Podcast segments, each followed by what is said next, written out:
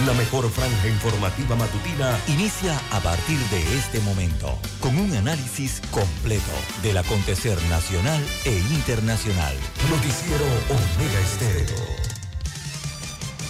Omega Estéreo Noticias.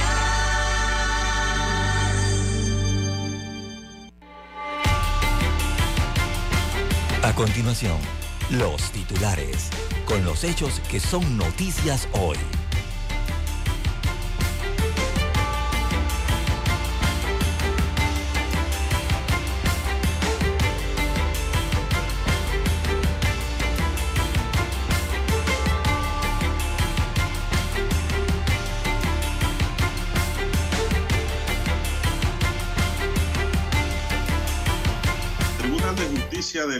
Europea anula los registros públicos de beneficiarios reales. ¿Impactaría a Panamá? Es un interrogante. La sentencia dada a conocer ayer podría representar un duro revés a los organismos que emiten listas de colores que exigen el registro beneficiario final para salir de las listas. También tenemos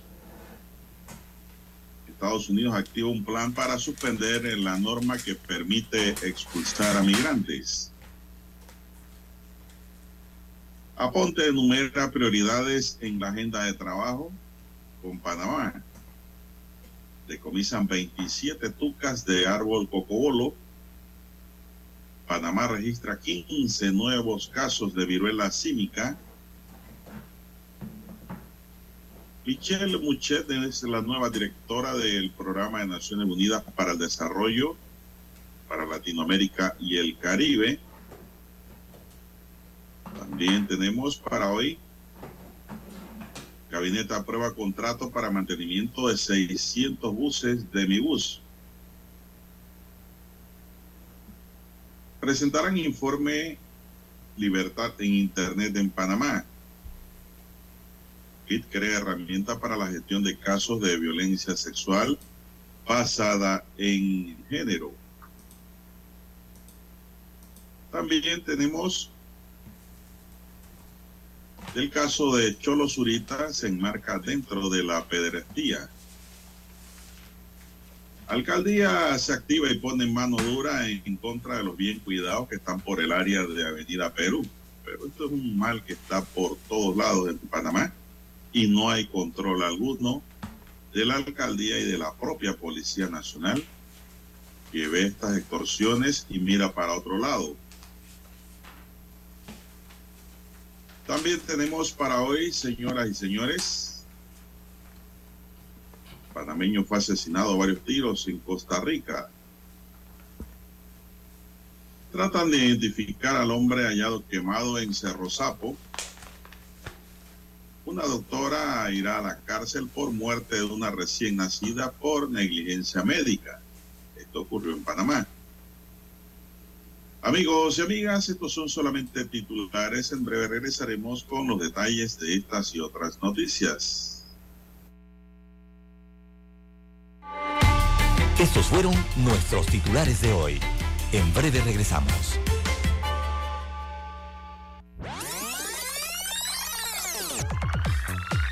Omega Stereo tiene una nueva app. Descárgala en Play Store y App Store totalmente gratis. Escucha Omega Stereo las 24 horas donde estés con nuestra nueva app.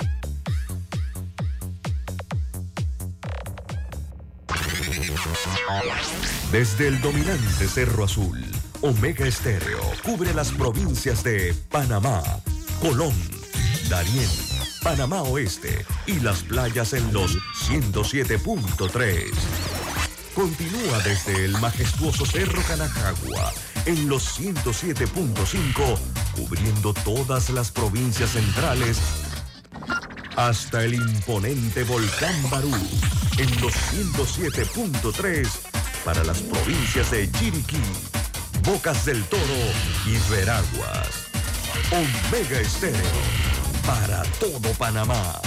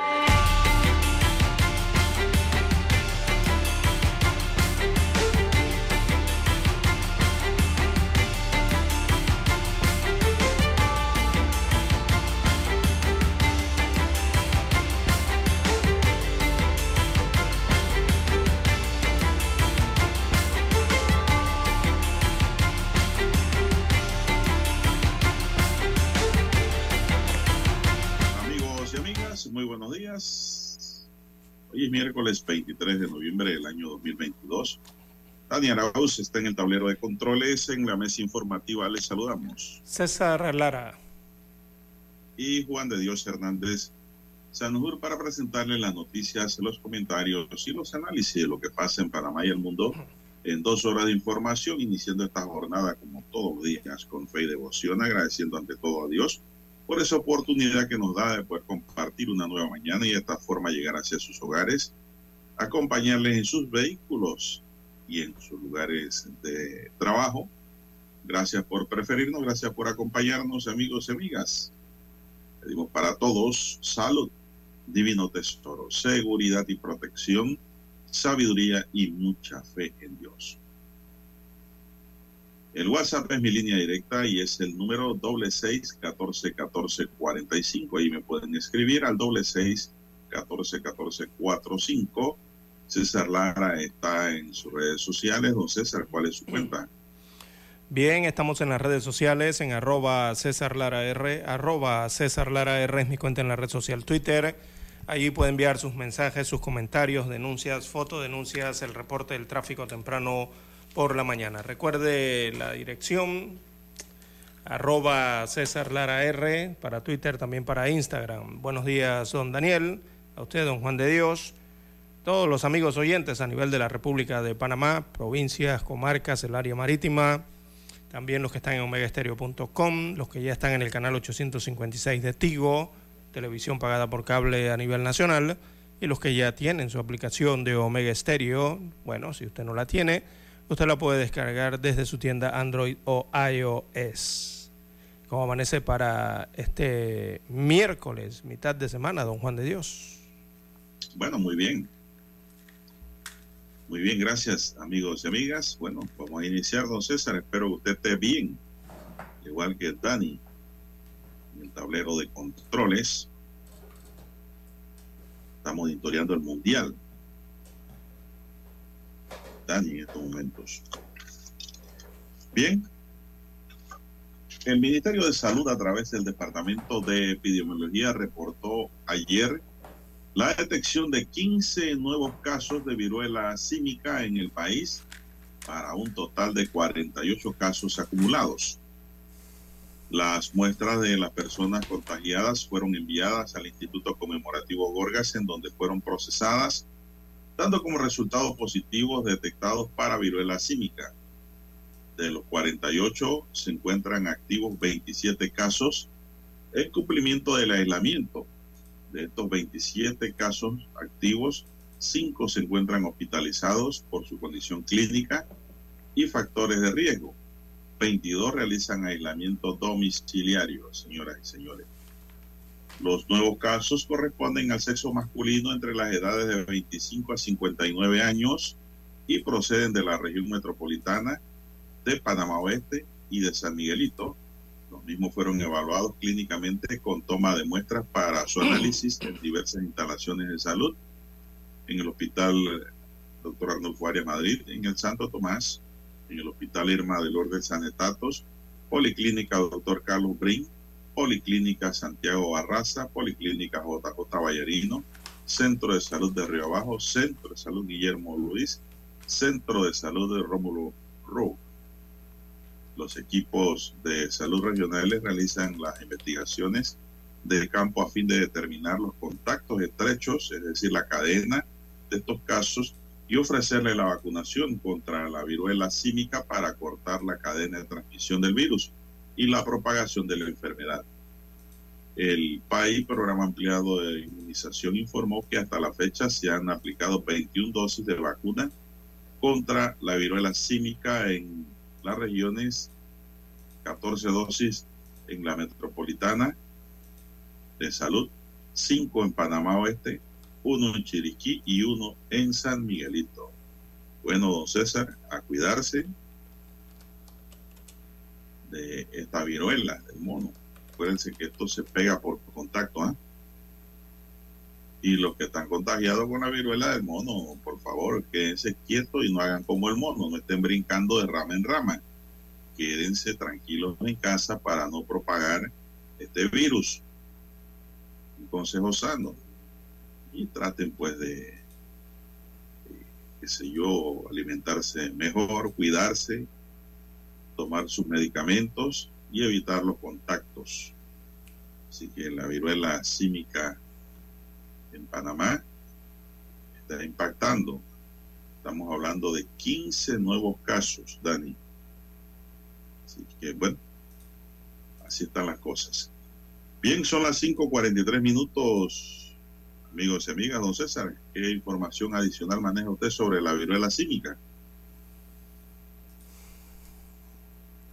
Bien, don Juan de Dios. Bueno, continúan los casos eh, de viruela símica, esta enfermedad causada. Eh, esta es una enfermedad zoonótica, ¿no? que sigue propagándose. Recordemos que se propagaba de animales a seres humanos y bueno, continúa el aumento de casos. hay que tener cuidado cuando eh, se sale, don Juan de Dios, sobre todo también las superficies las personas siguen pensando que la situación es de transmisión de humano a humano, pero también hay que tener cuidado con las superficies, ¿verdad? Y sobre todo la ropa de las personas que están enfermas con este virus. Así que a tener mucho cuidado con esa situación eh, aquí en el país. Bien, en más informaciones eh, para la mañana de hoy, don Juan de Dios. Bueno, eh, a partir de hoy se da un nuevo desembolso del vale digital en el país. Así que hasta el día domingo, 27 de noviembre, el gobierno realizará este nuevo desembolso del vale digital, según anunció el gobierno central.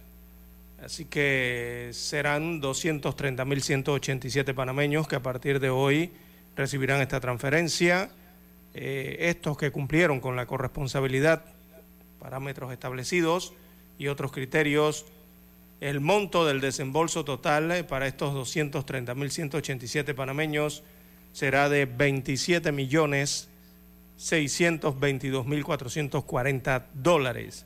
Esto a razón de 120 dólares por cada beneficiado subsidiado, producto de la pandemia.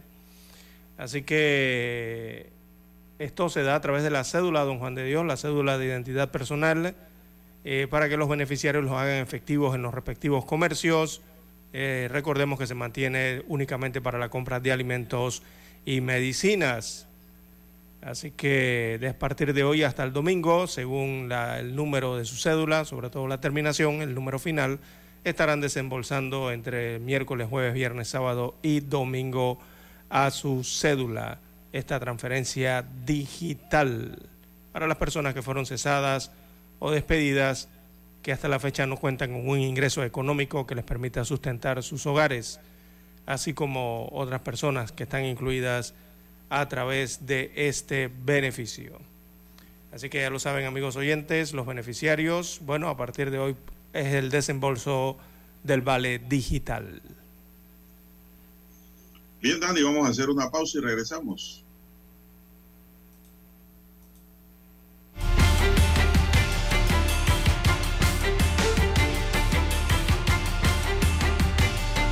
La mejor franja informativa matutina está en los 107.3 FM de Omega Estéreo. 5.30 AM. Noticiero Omega Estéreo. Presenta los hechos nacionales e internacionales más relevantes del día. 7.30 AM. Infoanálisis. Con entrevistas y análisis con los personajes que son noticia. De 8 y 30 a 9 y 30 de la mañana. Sin rodeos. Con Álvaro Alvarado.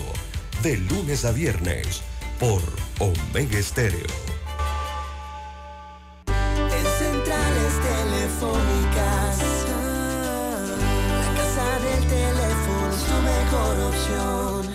Te asesoramos y ofrecemos buena atención.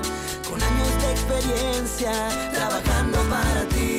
La casa del teléfono, ubicados en Via Brasil y lista hermosa. La casa del teléfono, líder La casa del teléfono, distribuidores de Panasonic.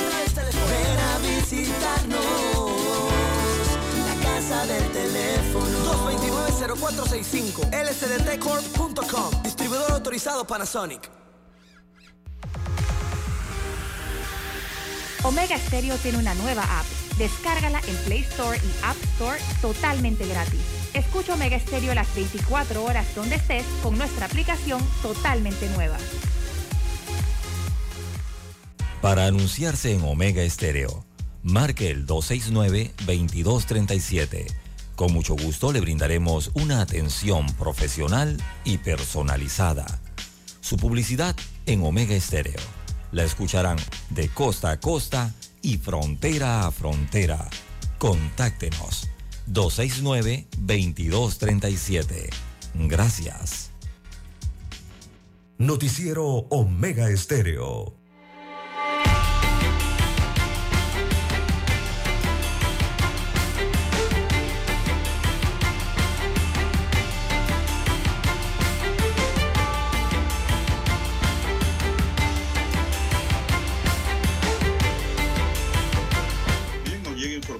César, de que fiscal de femicidios y homicidios dolosos de la, del Ministerio Público, Hernández Jesús Mora, inicia investigación tras la ubicación anoche del cadáver de un adolescente con signos de violencia y asalto sexual en Volcán, Tierras Alta, provincia de Chiriquí. Nueva California. la información que llega. Una joven es, estaba desaparecida en Chiriquí, ubicada, pero sin vida. Una adolescente. En un estadio, sí. En el corregimiento de Nueva Caledonia, en, Volcán, allá en Tierras Altas, en la provincia de Chiriquí. 17 años de edad. Eh, fue encontrada muerta en, un estadio, en una cancha deportiva, eh, en el occidente del país. Esta joven tenía dificultades para caminar porque hace algunos años fue atropellada. Los residentes reportan que siempre era vista paseando algunos perros. Así que, como usted bien señala, Jesús Mora, el fiscal de homicidios y femicidios, eh, confirmó el hallazgo de un cuerpo de una eh, fémina cuya identidad se desconoce. Peritos de criminalística de la Dirección de Investigación Judicial y también peritos de el IMELEC, o sea, es el Instituto de Medicina Legal y Ciencias Forenses, eh, realizaban ayer las primeras investigaciones de campo. Eh, una fuente vinculada a las investigaciones señaló desde el occidente del país que el cuerpo de la mujer estaba semidesnudo debajo de unas eh, graderías o en el área de las graderías del estadio, debajo de las gradas. el cuerpo, el cuerpo perdón, fue ubicado por un grupo de personas que acudieron al estadio a últimas horas de la tarde y se encontraron con la escena dando aviso a las autoridades de la Policía Nacional y el Ministerio Público.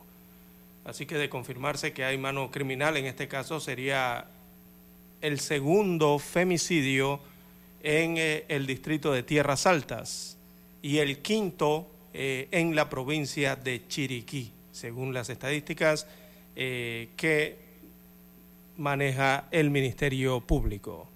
Esto ocurrió en la provincia de Chiriquí, don Juan de Dios. Así es. Bueno, y una denuncia penal por maltrato al menor interpuso ante la Fiscalía de Familia de David la señora Julie Quiroz, presidenta de la Asociación de Padres de Familia del Colegio Jesús María. Dice aquí, Pía, entiendo yo, ubicado en Hualaca, Chiriquí. Según detalló la alta representante de los padres de familia del colegio, la Fiscalía de Familia abrió expediente e inició la investigación por supuestos malos tratos cometidos en contra de varios estudiantes que presentan condiciones de salud especial por parte de la profesora Kixarili Gurriola, quien dicta la clase de educación física en el plantel. Y lo detalló que luego de que le fue tomada su declaración en la Fiscalía, el funcionario que la atendió le manifestó su complacencia porque se atrevió a denunciar el maltrato del que están siendo objeto los estudiantes del colegio. Este caso guarda relación con el abuso, se denunció Quirós, que comete la profesora de educación física contra varios estudiantes que por orden médica no pueden hacer esfuerzos y ella los obliga a correr u otro tipo de actividades que no les son permitidas a ellos debido a su condición de salud señora Quiroz dijo que iba a denunciar Y en efecto presentó la denuncia ayer, don César. Son las 5.53 minutos, amigos y amigas, 5.53 minutos. ¿Cómo está el juego, Dani? Dani, que el monitoreo no le funciona hoy. Bien, ¿qué más tenemos, don César? Porque acá tengo que un hombre murió la madrugada de este martes en la autopista Panamá-Colón entre los kilómetros 48 y 50, llegando al área Quebrada López entre los corregimientos Sabanita y Nueva Providencia, por lo que se procedió a cerrar la vía hacia Colón. Informes preliminares indican que una camioneta tipo RAF se estrelló contra el chasis de un camión.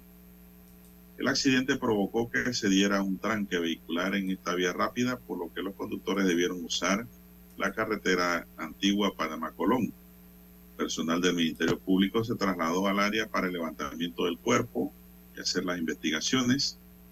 En las últimas semanas se han dado varios casos de accidentes de tránsito en los que la consigna de los conductores es pedirle a la que administra esta autopista mayor iluminación de la vía como una manera de minimizar los hechos de tránsito, César pero, hay que sacar el pie del pedal. ¿eh?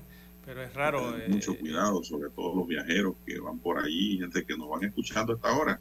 Sí, pero... Otros que nos vienen escuchando, pues hay que manejar con prudencia. Sí, es que eso es lo que hay que hacer, don Juan de Dios, porque es raro, o sea, una autopista tiene cara, de, por ser autopista, tiene sus características especiales de seguridad, ¿no? Carriles separados, eh, tienen hasta guardrail, tienen hasta Jersey inclusive en, eh, que dividen los dos, las dos vías, los dos sentidos, pues me refiero. Eh, y ocurren estos accidentes, así que hay que tener ese cuidado en la conducción, don Juan de Dios. Eh, el exceso de velocidad a veces ocasiona estas situaciones. No queremos decir que es este caso, pero sí en las autopistas, no porque sean autopistas de peaje, don Juan de Dios, hay que exceder los límites de velocidad, hay que tener cuidado con eso y también seguir con el manejo seguro, tratar de aplicar el manejo seguro a pesar de que usted esté pagando por estar en una, una eh, perdón, en una autopista eh, con peaje, ¿no? Eh, lo mejor es manejar de forma segura. Bueno, don César, 5.55 minutos. Aquí pregunta un oyente, ¿y cómo quedó el concierto del Conejo Malo? Bad Bunny. No, no Bunny, ¿eh? Bad Bunny. No sé, ¿usted no fue? Dice que no, no fui, pero el informe que me llega Yo sé que, no fue. todo se manejó de manera correcta, un lleno total. Eh, escenografía dice espectacular. Bad Bunny se trepó en su palma a cantar en medio del escenario. Una palma que se mueve, don César, en colores en el, sobre el público. Y muchas panameñas se subieron a bailar con Back Bunny en el escenario. ¿eh? Y parece que el chico quedó muy bien, gustó mucho y todo estuvo bajo control, la seguridad completa en el área, don César. No, yo estoy sorprendido. Este, dice que este muchacho se ha tirado tres horas de, concierto, don César. Eh, bueno, no sé, don Juan Tres horas. La verdad es que yo no soy seguidor de Bad Bunny, pero eh, tiene muchos seguidores, eh, este cantante, ¿no? Eh, que parece ser un fenómeno. O sea, uno trata de, Yo escuché al inicio de su carrera musical y ahora reciente unas canciones de Bad Bunny en la radio. pero bueno, uno no logra entender cómo tiene éxito, pero lo tiene don Juan de Dios. Y cuando esas cosas ocurren, lo que ocurre es un fenómeno social, ¿verdad? Bueno, la juventud, don César. Sí. La juventud. un fenómeno. La juventud, la, los muchachos son los que pues, siguen al Bad Bunny. Así es. Tú agarras a cualquier muchacho y tú le dices, lo sientas, don Juan de Dios, y le preguntas, bueno, a ver, ¿qué entendiste de esa letra, de esa canción de Bad Bunny? Dime qué quiere expresar él allí, qué es lo que, qué es lo que expresa en esa letra, o qué es eso. y yo creo que ninguno te explica simplemente las cantan y ya. Por eso el fenómeno, ¿no? Esos son los, nuevos géneros. Sí, porque realmente no hay cabida para el romanticismo de antes. sí, exactamente. Eh, yo escuché una o dos canciones de él y la verdad es que son canciones que no son para nada, ¿no? Eh, propositivas ni nada de estas cosas, don Juan de Dios. Es más, habla el Bad Bunny prácticamente lo que está promoviendo, si usted no organiza bien, es a través de sus canciones, me refiero, ¿ah? y de su poco arte, porque no considero que sea música tampoco buena. Eh, hay mucha deformación allí en, lo que él expresa, ¿no? Eh, ¿Verdad? Pero eh, es la juventud, don César, qué sé yo, los adolescentes para arriba, lo que le gusta la música de Black Bunny. Y eso es inevitable. Exacto, sí. Parece bastante inculto, ¿no? su música, parece bastante inculta, pero bueno, es un fenómeno. Una pregunta para usted que es padre de familia. Diga. Si a usted, su hijo le gusta la música Bad Bunny, usted se lo prohíbe. Eh, bueno, por lo menos no la escucha, no ha decidido escucharla. Que, hasta ahora ha sido algo, algo bueno, ¿no? Hasta ahora, pero eh, por supuesto que no. Eh, claro que no se la prohibiría pero eso sí, eh, se le explicaría, ¿no? Le explicaría más o menos qué sería el fenómeno ese que está eh, siendo Bad Bunny y sobre todo el tema de sus letras, ¿no?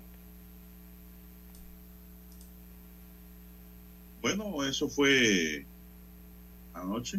A mí lo que me gustó del concierto es que todo salió bien, don César. A mí me preocupa siempre la seguridad. yo me quedé sorprendido ayer, ¿usted sabe por qué? Por el metro de Panamá. Usted sabe que el metro de Panamá anoche trabajó hasta las 2 de la mañana. usted, sabe que el metro estuvo funcionando hasta las 2 de la mañana el día de ayer. Y muchos pensarán, bueno, ah, gracias a Dios ampliaron el horario del metro para el beneficio de los ciudadanos.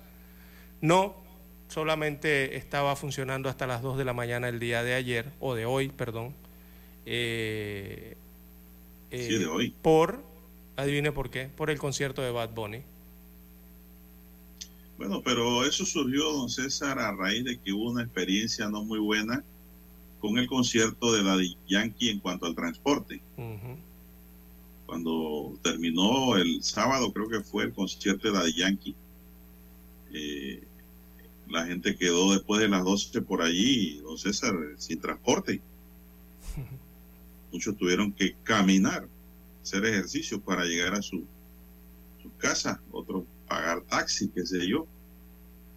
Y pues eh, se iba a evitar esa aglomeración de personas esperando transporte ahora y fue buena la decisión del metro ¿ah? para mantener el flujo rápido de las personas que se desplazaran hacia sus hogares. Vamos a hacer eh, una pausa, señoras y señores, para escuchar nuestro himno nacional y regresamos con más noticias.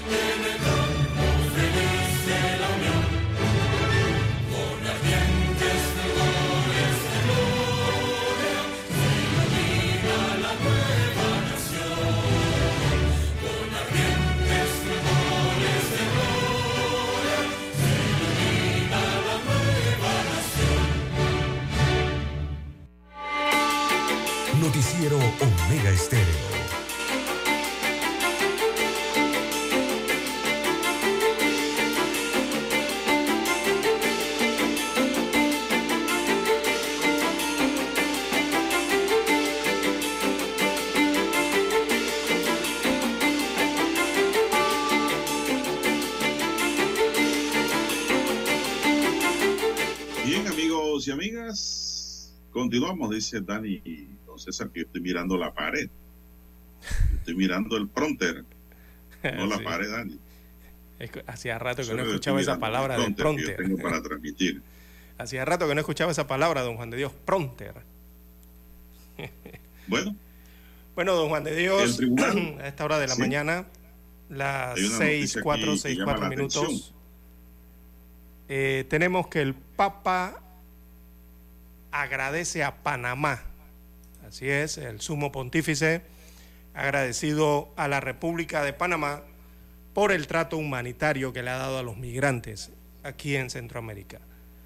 Así que el Papa Francisco agradeció al presidente de la República, Laurentino Cortizo, por el trato humanitario a miles de migrantes irregulares que llegan al país centroamericano en viaje hacia Norteamérica según informó eh, un comunicado de prensa. Así que este agradecimiento lo manifestó el coordinador del Consejo de Cardenales del Papa Francisco, él es el cardenal hondureño Óscar Andrés Rodríguez Maradiaga, quien se encuentra en Ciudad de Panamá para participar en un encuentro regional de obispos, de acuerdo con la información. Así que el cardenal Rodríguez Maradiaga expresó al presidente constitucional de Panamá, su agradecimiento por el trato humanitario que ha ofrecido el gobierno panameño a miles de migrantes que ingresan al país. Entre enero y octubre pasado, más de 211 mil migrantes irregulares llegaron a la República de Panamá en su tránsito hacia Estados Unidos de América, una cifra histórica que refleja una crisis humanitaria que atañe a toda la región, eh, señala la información. Así que Panamá recibe a los viajeros irregulares en estaciones de recepción, recordemos allá migratoria eh, en el Darién, eh, también otras que están ubicadas en el este de la provincia de Panamá y eh, otras en Chiriquí, donde toma sus datos y les ofrece alimentación, también servicios sanitarios, también servicios de salud, en este caso no los sanitarios, en un operativo único en el continente que ha consumido por lo menos unos 50 millones de dólares eh, del presupuesto oficial de Panamá para el año 2020.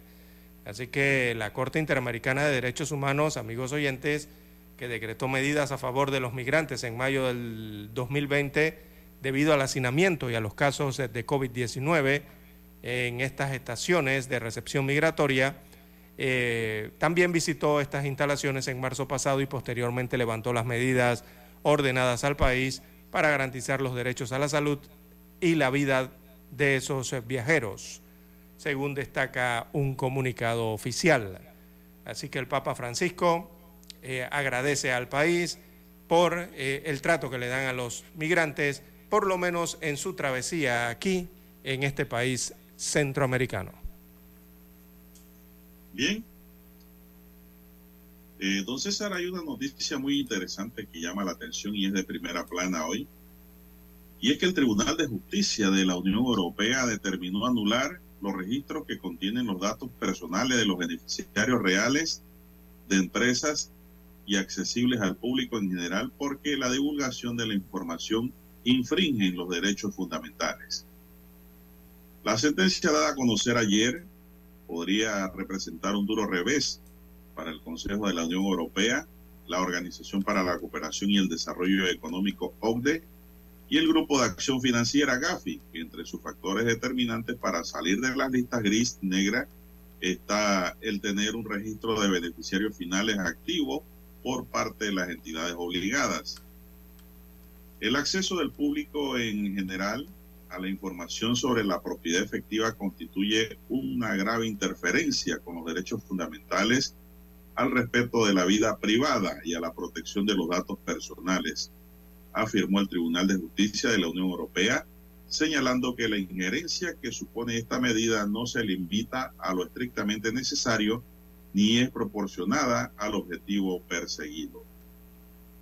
El fallo sigue a un pequeño número de apelaciones en Luxemburgo, entre ellas del bufete de abogado británico Maiscon de Reya, con oficinas en Londres y Singapur. La sentencia de hoy representa una victoria para la protección de datos y el Estado de Derecho en un contexto extremadamente politizado, dijo en el portal digital de Maiscon de Reya, el socio del bufete de abogado Philip Noceda, que dirigió las apelaciones de la firma. Según explicó Noceda, la investigación demostró que la Comisión Europea creía que brindar acceso indiscriminado a información personalizada, eh, a información personal sensible sobre la propiedad de las empresas al público en general en la era del Reglamento General de Protección de Datos era desproporcionado e inaceptable. Sin embargo, la comisión estuvo de acuerdo con los defensores de los registros públicos para satisfacer las demandas de las ONG luego de la publicación de Paradise Paper o Papeles del Paraíso a finales de 2017, la cual vinculaba a 127 líderes internacionales con paraísos fiscales en lugares idílicos, donde estarían radicadas las sociedades opacas utilizadas como Bermudas, Barbados, Bahama e Isla Caimán. Mira que ni mencionan a Panamá y aquí nos tienen contra la pared. En la investigación también se menciona que el Parlamento Europeo presentó una enmienda al artículo 30 que exigía la eliminación del requisito de demostrar un interés legítimo e introducía la idea de abrir totalmente al público todos los registros de empresas y beneficiarios reales en todos sus estados miembros tras la publicación de los papeles de Panamá en abril de 2016. Y aunque Panamá fue incluida en la lista gris y negra de organismos internacionales tras la publicación del documento y el registro de beneficiarios finales, parte de las 40 recomendaciones dadas, el presidente del Colegio Nacional de Abogados de Panamá, Juan Carlos Araúz, no cree que la decisión de este tribunal vaya a surtir algún efecto en la salida del país de estas listas. No porque la inclusión de la lista es debido a una serie de compromisos que Panamá decidió ofrecer, y cada lista tiene un motivo distinto y cada experiencia tiene unos tiempos concretos, expresó Araúz. De igual manera, el abogado considera que no hay que perder de vista que la decisión se refiere a un registro abierto al público y no al registro en sí. Mm, el modelo de registro abierto es aquel al que todos los ciudadanos puedan ingresar y el otro solo las autoridades pueden tener acceso la explicación que da, pues. Sí, ahora sí le doy sentido a esa explicación, entonces. Sí, sí, porque... El problema es que en Europa querían poner eso en una plataforma pública. Ajá, ahora sí entendí la noticia, porque porque al inicio el titular, eh, uno piensa que es que eliminaron el registro, don Juan de Dios, eh, pero no, eh, están hablando, es como de transparencia, ¿no? el registro en la parte que tiene que ver con la transparencia, que es lo que usted señala, eh, publicarlo, o sea, eh, que los ciudadanos tengan acceso a él, ¿no? Bueno, eso, eso, eso está clarito, don César. Si le hacen pública, eh, están violando el derecho privado a la intimidad. Ajá, sí, claro. un derecho humano. sí, sí, exacto, eso lo entiende, ¿no? Pero el registro de beneficiarios finales lo puede manejar el Estado cerradamente que es lo que dice el presidente del Colegio Nacional de Abogados. Y bueno, en Panamá se está exigiendo ya el aporte de datos de los beneficiarios finales de las sociedades anónimas, don César. Claro, hay un sistema informático ¿no? que tiene que desarrollar cada país para mantener ese registro, eh, esa información, esa data, pues, de los beneficiarios finales, ¿no? Cada país lo hace así. En Panamá, no sé qué institución, debe ser la superintendencia de bancos o, algún banco en específico. Nacional en este caso. Bueno, esa es la noticia, pero queda el interrogante, ¿no? ¿Qué impacto tendría esto en Panamá? Es, el titular interrogativo que hoy pues, pone la estrella de Panamá en su primera plana sobre esta materia y tiene sentido también, ¿no? Habría que ver ese, qué dice el tribunal cómo sustenta y en qué forma eh, se puede guardar la privacidad, ¿no? De los beneficiarios finales de una sociedad anónima, o sea, los accionistas. Sí, exacto. Los socios accionistas, ¿no? Exactamente, los socios accionistas. bueno, eh, la información es amplia, está hoy en primera plana de la Estrella de Panamá para los que quieren más información al respecto. César. Sí, porque recordemos que, bueno, son las personas jurídicas, ¿no? Y las estructuras que hay eh, son las que manejan esos datos, ¿no? De los fideicomisos, el, eh, eh, cómo se administran esos recursos, ¿no? Lo que pasa, don César, también es que... Lo que pasa es que los sujetos no los sujetos obligados no financieros, ¿no? que es la empresa privada, eh, se estaba manejando con un silencio y ante las autoridades, eh, perdón, sí, ante las propias autoridades por el desconocimiento, ¿no? De la información. Pero ya eh, la superintendencia, este sujeto no financiero, está pidiendo a todos los abogados que manejan y son agentes residentes de sociedades anónimas que le proporcionen la lista de los beneficiarios finales de cada sociedad.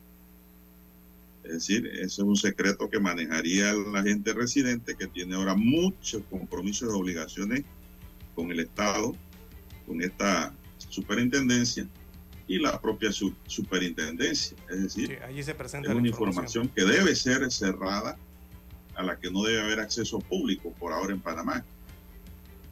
En Europa sí se quería hacer público y ahí como que rebasaron,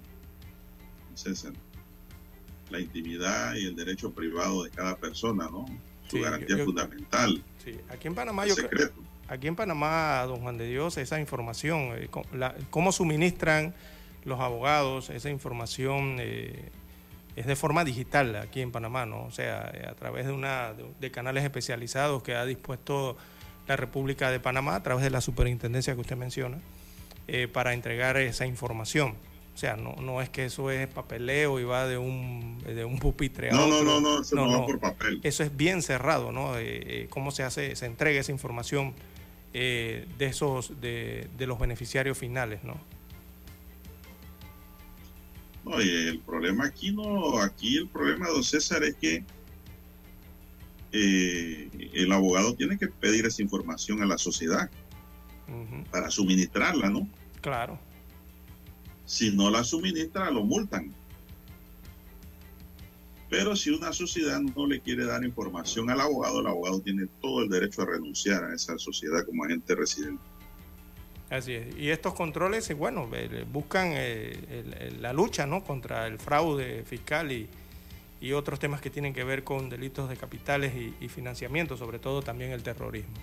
Bien, hay que hacer la pausa, don Juan de Dios, y retornamos.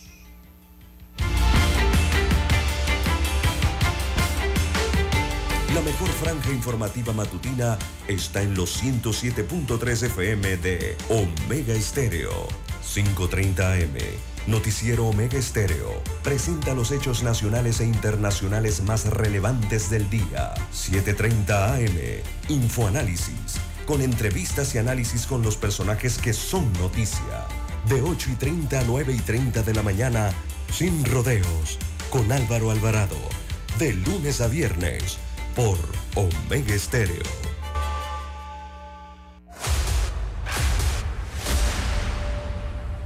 Desde los estudios de Omega Estéreo, establecemos contacto vía satélite con la voz de América. Desde Washington, presentamos el reportaje internacional.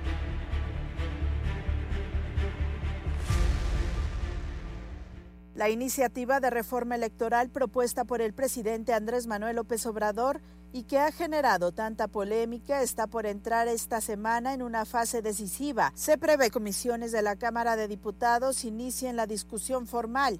Sin embargo, es casi un hecho que la propuesta sea rechazada, ya que Morena, partido oficial y sus aliados no cuentan con la mayoría calificada que se requiere por tratarse de una reforma constitucional. La iniciativa plantea que consejeros y magistrados electorales sean elegidos mediante el voto ciudadano desaparecer los organismos electorales estatales, reducir el número de legisladores y disminuir el presupuesto. El secretario de Gobernación, Adán Augusto López Hernández, no descartó que en las próximas horas se pueda llegar a un acuerdo con la oposición. Bueno, hay que ver qué dictamina la comisión y qué decide el Pleno. Nosotros no vamos a negociar nada, nunca hemos negociado, pero estamos tratando de de encontrar coincidencias. Yo creo que todo se puede y que puede haber reforma constitucional en materia electoral. Vamos a esperar. Vamos a platicarlo, vamos a revisarlo, a discutirlo y espero que se pueda construir un consenso. El presidente López Obrador ha informado que de no prosperar la reforma constitucional enviará una nueva iniciativa, pero solo con cambios a leyes secundarias que podrían ser avalados por partidos afines a su gobierno. Sin embargo, sería una reforma forma de menor calado. El pasado 13 de noviembre, miles de personas salieron a las calles en varios estados del país con el argumento de defensa del Instituto Nacional Electoral. Sara Pablo, Voz de América, Ciudad de México.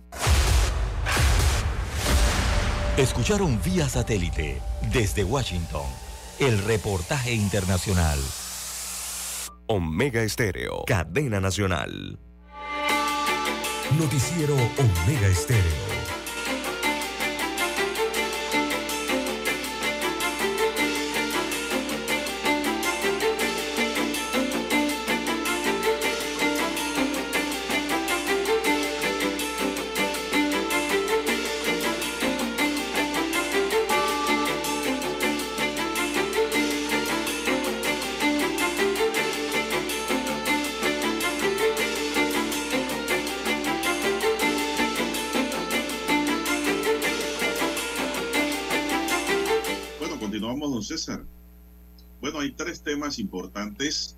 Que dominan la agenda de la nueva embajadora de Estados Unidos en Panamá, Mari Carmen Aponte. Uno, la lucha contra la corrupción. Dos, migración irregular. Y tres, atraer inversionistas de su país a Panamá. Con el último punto logra estrechar aún más los profundos lazos entre ambos países, algo que ha repetido insistentemente desde su llegada Fortalecer las relaciones bilaterales es parte de su misión. Desde que aterrizó no ha parado de decirlo. Es que eh, atraer inversiones de su país y fortalecer las relaciones Panamá-Estados Unidos también sirve para mermar el espacio a sus competidores comerciales que tienen presencia en Panamá, como China, que es uno de ellos. Para invertir en Panamá se requiere de un clima transparente, sin coimas, porque de lo contrario los estadounidenses violarían la ley anticorrupción de su país. Entonces, recordemos que los gringos no solo eh, están obligados a, no dar coima, ni voluntaria e involuntaria. Es decir, desde el momento en que participa promoviendo o dando coima o recibiendo, están cometiendo un delito en los Estados Unidos. Es que ahora sí entiendo la agenda completa ya de, la embajadora, porque desde que llegó como que habían unas declaraciones que no estaban completadas, ¿no? Eh, eh, eh, integralmente. Pero yo digo, don César, yo digo, don César, que los gringos tampoco deben guardar silencio. Claro que no. Si quieren hacer una inversión o participar en Panamá de alguna licitación o negocio y les piden coima, ellos lo deben denunciar públicamente. Claro que lo deben hacer. Tienen que denunciarlo, porque aquí la, la fuerza de la información, don César, también cambia rumbos. El cuarto poder de aquellos medios que no están alineados con la corrupción, ¿no? Que pudieran ser, o que guardan silencio a cambio de cuñas, a cambio de publicidad, de propaganda. Aquí hay medios que no caen en esa, que no caemos en esa. Bien, en su primer encuentro con la prensa, Aponte subrayó la importancia de defender la democracia con instituciones robustas que contribuyan a una gobernanza sostenida sin sobresalto como ha ocurrido en países de la región. Considero que como ciudadanos orgullosos de países democráticos debemos volver a comprometernos para impulsar la democracia frente a la ola creciente de regímenes autoritarios en la región y otras influencias que vienen de afuera de la región, señaló la puertorriqueña como parte de sus palabras introductorias. Don César. pocas palabras entiendo aquí en este párrafo que también tiene como misión fortalecer la democracia en el país, don César. Sí, es que, ah, es que ahora sí entiendo bien eh, el mensaje de la Embajada de los Estados Unidos de América. Por eso anteriormente aquí le habíamos señalado, don Juan de Dios, que eh, ahora sí está la voz oficializada del gobierno de los Estados Unidos de América con un embajador propio ya en funciones, ¿no? Ahora sí sabemos cuál es el mensaje y sobre qué territorio se está pisando. Eh, y, eh, y, el vocero oficial de los Estados Unidos de América, esa es su voz oficial en el país. Entonces ahora sí está hablando de fortalecimiento de lazos comerciales, control de la inmigración ilegal, segundo punto, el combate a la corrupción que no se lo había escuchado anteriormente, pero sí lo había dicho en el Capitolio en los Estados Unidos de América refiriéndose a Panamá. Eh, también el tema de, eh, con esto que usted acaba de señalar, es, es lo que ellos denominan como enfrentar a los regímenes, eh, autoritarios en la región. Se están refiriendo evidentemente a los intereses de China en la región o las influencias que tiene el gobierno chino sobre la región latinoamericana de la cual eh, también forma parte eh, Panamá, ¿no? A eso es lo que se está refiriendo con eso. Y, son básicamente los puntos importantes en la agenda de la nueva embajadora de los Estados Unidos de América en Panamá, eh, esta boricua, ella es Mari Carmen Aponte, ¿no? Ahora sí se esclarece un poco más la temática que va a abordar la embajada de los Estados Unidos en firme ya para Panamá. Antes se hablaba mucho, se hablaba de la inmigración nada más y se hablaba de algo de inversiones, pero no de la agenda total. Ahora sí en esta conferencia de prensa lo ha explicado claramente. Todo esto que ha dicho la embajadora requiere presupuesto. Sí, claro, sí. Requiere fortalecimiento económico y financiero de las instituciones que están llamadas a, establecer estos controles. Y yo incluyo aquí también, don César, el control sobre, sobre el narcotráfico. Nosotros no podemos ser los guardianes de Estados Unidos y no mandan un solo rifle a la policía, al Senafrón. no, les, no le hacen una sola donación. Entonces quieren que paren la droga, que paren todo, pero lo estamos pagando nosotros los panameños, pero, bueno, exactamente. Porque la droga que pasa por aquí no es para quedarse, aquí se queda el residuo. Pero usted lo ve ahora, ahora sí uno puede saber sobre, sobre qué se pisa básicamente porque esa es la voz del gobierno de los Estados Unidos de América. Lo que ella está diciendo es porque el gobierno de los Estados Unidos de América está respaldando sus palabras como embajadora.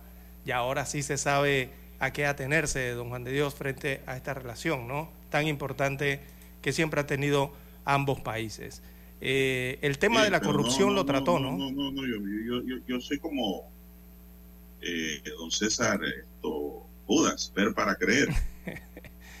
es, que, es que llamó, ella llamó mucho la atención. Se santo que, que decía San Agustín. Ese mismo. Es que, mire, desde que ella estaba haciendo, eh, desde que fue llamada para embajadora y se, y se analizaba su aprobación en el Capitolio, ya había lanzado algunas expresiones hace algunos meses atrás sobre todo esta de la corrupción, don Juan de Dios, cuando ella dijo en el Capitolio, no debemos permitir que la corrupción progrese en Panamá. Oh, esas fueron unas palabras muy grandes, don Juan de Dios, ¿eh? y pesadas. Muy bueno el represo suyo. Bien, la preocupación de la corrupción, de que la corrupción siga menoscabando las instituciones y la gobernanza, mire, tiene como propósito evitar que en unos años Panamá se mire en el espejo de otros pueblos sometidos a gobiernos populistas, a quienes, le, a quienes el desgaste institucional y la práctica de sus antecesores le facilitó llegar al poder, con el que hay para mí, agrego yo, don César. Por ello, Aponte hace énfasis en que trabajará sin respiro para enfrentar esos desafíos y garantizar la democracia en Panamá. Eso es lo que ha dicho la embajadora, don César. Esto también tiene un significado claro, ¿eh? más claro no puede estar. Sí. Gobiernos populistas, don César. Pero que aquí muy discretamente también se está cayendo en el populismo, don César. Esto que aquí hay subsidio para todo y regalos de dinero sin controles, para mí es una actividad populista. El reparto de comidas, de bolsas de arroz, todo eso para mí es populismo. ¿Por qué? Hay que entender Porque no hay estudios, no hay estudios profundos realizados por el propio gobierno como parte del Estado que le indique realmente quién en Panamá está verdaderamente necesitado de un apoyo para sobrevivir. Aquí tiran las cosas en regadera y más si eres del mismo partido que gobierna. Llámese PRD, llámese Cambio Democrático, llámese panameñismo. Entonces, eso es populismo también. Y eso hay que acabarlo. ¿Por qué? Porque si el necesitado es un cambio democrático y está el PRD en el poder, a ese cambio democrático le debe llegar la ayuda humanitaria que requiera, la ayuda social. ¿Usted cree que con estas, estos repartos de dinero en el IFARU que hubo recientemente, ¿a quiénes se los dieron? Bueno, ahí está, eso es corrupción. a los que están en el poder. Y lo mismo ocurrió con los panameñistas. Y eso no puede ser. Eso hay que acabarlo. En eso estamos de acuerdo con la embajadora. Así no funciona un país. Bueno, tenemos que hacer un alto aquí, don César, porque la nota es larga y es buena. Sí, sobre todo ese tema de la tema. Vamos a hacer la pausa más ha llamado la atención. escuchar los periódicos. Así es, adelante.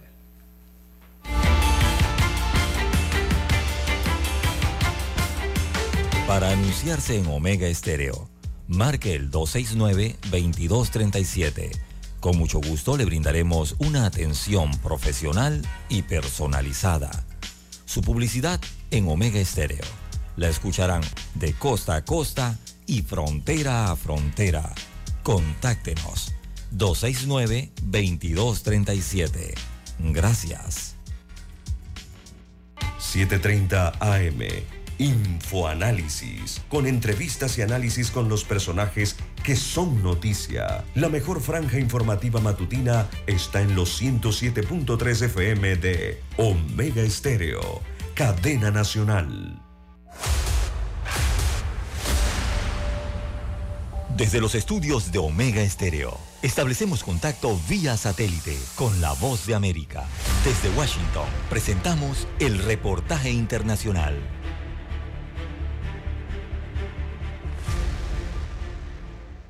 Con un alto perfil técnico y con una larga carrera en organismos internacionales, el economista brasileño Ilan Golfa fue elegido como nuevo presidente del Banco Interamericano de Desarrollo, el BID, en primera ronda de votación y tras obtener con facilidad los votos necesarios. Golfaf, de 52 años, logró una proporción de más del 80% de los votos y el apoyo de 17 de los gobernadores regionales, dos más de los necesarios para lograr el nombramiento. El hasta ahora director para el hemisferio occidental del Fondo Monetario Internacional, el FMI, se ha referido en entrevistas anteriores a la situación económica mundial y regional. Pues nuestras proyecciones para 2022 han subido en casi 1% a más de lo que teníamos en abril, que fue la última proyección, y la región debe crecer, eh, América Latina y el Caribe 3.5%. Que... No obstante, su nombramiento resulta incómodo para el nuevo presidente de Brasil, Luis Ignacio Lula da Silva, ya que fue propuesto para el cargo por el expresidente Jair Bolsonaro unos días antes de las elecciones presidenciales. En esta misma línea, el presidente de México, Andrés Manuel López Obrador, criticó las elecciones en el BID, asegurando que no hay un cambio al interior de la institución. Es más de lo mismo,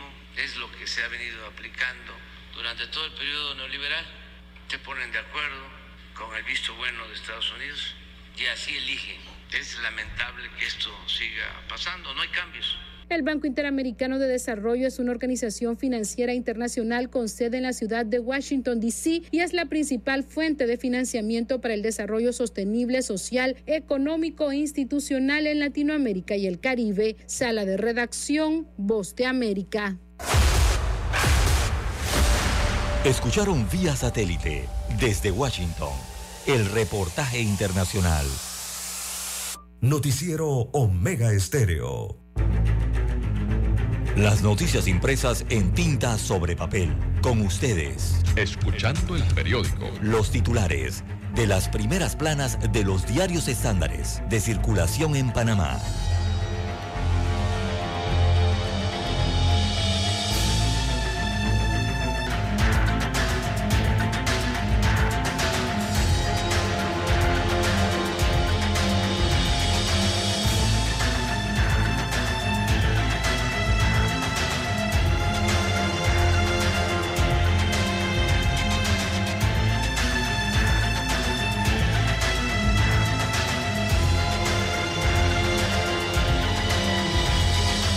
Bien, amigos oyentes, el diario La Prensa titula para este miércoles 23 de noviembre del año 2022, Sin techo y esclavos del crack, drama en la capital.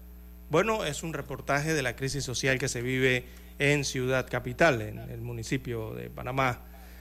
Así que Panamá no tiene estadísticas oficiales sobre cuántas personas viven en la calle el municipio de Panamá estima que en la capital hay alrededor de 500 que principalmente deambulan en los corregimientos de Caledonia, Bellavista y Cunundú y consumen algún tipo de eh, drogas. Así que la presencia, eh, el reportaje del diario La Prensa, veamos la página 3A. Eh, la presencia de personas en las calles de la ciudad de Panamá cobra mayor notoriedad. Eh, su adicción y el abandono de las entidades agravan el tema social, destaca parte de este amplio reportaje que está en la página 3 del diario La Prensa. En más títulos de portada del diario La Prensa para hoy, tenemos 1.843 millones de dólares en subsidios para el año 2023. Son las subvenciones.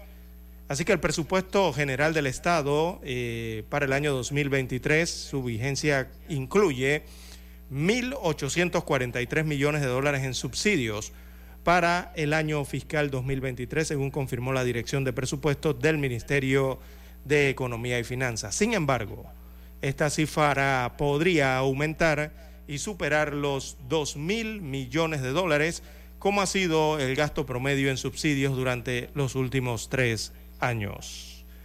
También en más títulos de la prensa para hoy, la ANTAI pide información al IFARU sobre los auxilios. Esto es parte de la investigación.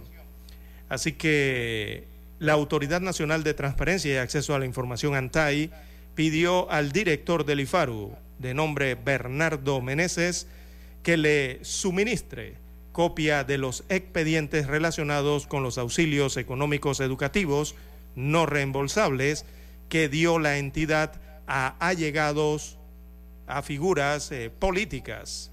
Meneses envió parte de la información, según dice el ANTAI, pero no se informa más sobre qué envió.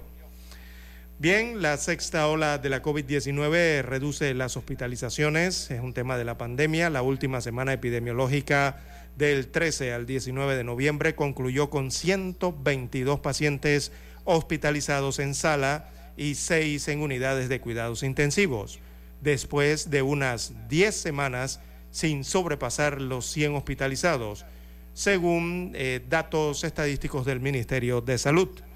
En más títulos de la prensa para hoy, dos acciones legales contra acuerdo municipal. ¿Sí? Se trata del acuerdo municipal 186 del 27 de diciembre, perdón, de septiembre pasado ese es el que tiene que ver con la Navidad en Panamá. Así que este acuerdo permitió la contratación directa de Festi Eventos S.A., encargada de organizar el desfile de Navidad en la ciudad capital. Carece de fundamento jurídico, a pesar de haber sido refrendado por la Contraloría General de la República. Hay dos vías eh, a las que la ciudadanía puede recurrir para invalidar esta contratación directa. Una vía sería el amparo de garantías constitucionales ante un juez de circuito y el otro sería un recurso de nulidad ante la sala tercera de la Corte Suprema de Justicia. Bueno, hasta el día de hoy en la contratación de 2.8 millones de dólares para realizar el desfile de Navidad, todavía el municipio de Panamá no ha presentado el acuerdo, o sea, físicamente el texto, los papeles de ese acuerdo firmado por el presidente del Consejo Municipal y aprobado por los 26 ediles de eh, el distrito capital. Este es el documento más buscado y más solicitado en Ciudad Capital y no aparece por ningún lado, amigos oyentes. Ayer aquí en Omega Estéreo estuvo la vicealcaldesa, también le solicitaron que presentara el documento y nunca habló de ello. Bien, en más títulos eh, para la mañana de hoy tenemos del diario La Prensa en Economía, Iglesia y Universidad de Panamá sin fecha para continuación de diálogo. También en Panorama aparece fotografía de la embajadora de los Estados Unidos de América en Panamá, Mari Carmen Aponte, y destaca el titular la agenda de la embajadora eh, norteamericana en nuestro país, está en la página 2A. También inventario de viviendas alcanza las 19 mil unidades. En la sección Vivir Más del diario La Prensa, bueno, aparece un reportaje sobre la muerte del cantautor cubano Pablo Milanés. Y en los deportes, bueno, no podría ser otro el titular. Arabia Saudita bajó de la nube a Argentina, venciendo los 2 a 1 y Francia eh, golea entonces a Australia. Así que los goles de Salek al-Sherik y Salem al-Dawar perdón, Dausray eh, fueron los árabes que superaron 2 a 1 a la favorita argentina de Leonel Messi. Más tarde el campeón Francia goleó 4 a 1 a Australia.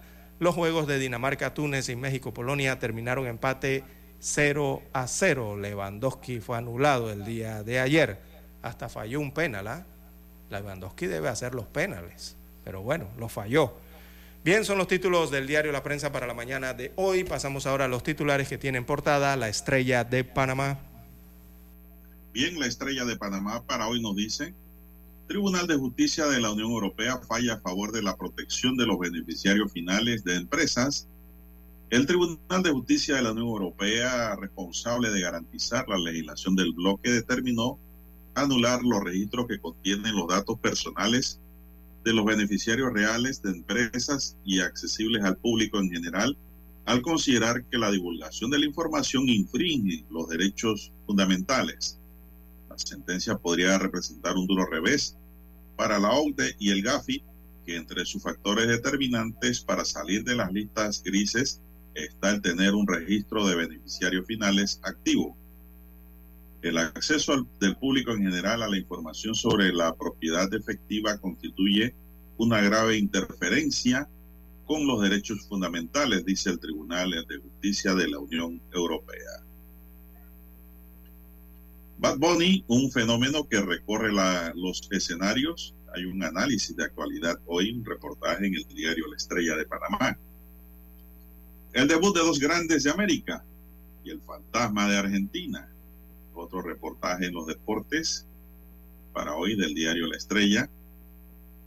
Las prioridades de la embajadora Ponte en el país. En su primera conferencia de prensa, la nueva embajadora de Estados Unidos en Panamá, Mari Carmen Aponte, enumeró los temas que serán fundamentales en su agenda en el país. Entre ellos resalta la lucha contra la corrupción y la migración irregular por Darien. Michelle Muchet, nueva directora del Programa de Naciones Unidas para el Desarrollo para América Latina. También el Café con la Estrella hoy nos habla de la nueva trova que pierde a uno de sus ídolos. El cantautor cubano Pablo Milanés murió en la noche de lunes a los 77 años en Madrid. Fue una de las voces más reconocidas de la música cubana y artífice de la nueva trova. También para hoy, en un reportaje, La Estrella hoy nos habla del costo de combatir el narcotráfico, una propuesta. Irving Centeno, que es analista y experto en temas de seguridad nacional, consideró que Panamá debería exigirle a los otros países, especialmente a Estados Unidos, aumentar su ayuda económica en la lucha contra el narcotráfico por las altas cifras de decomisos de drogas que hacen las autoridades panameñas. Es una cuestión de equilibrio dijo el político.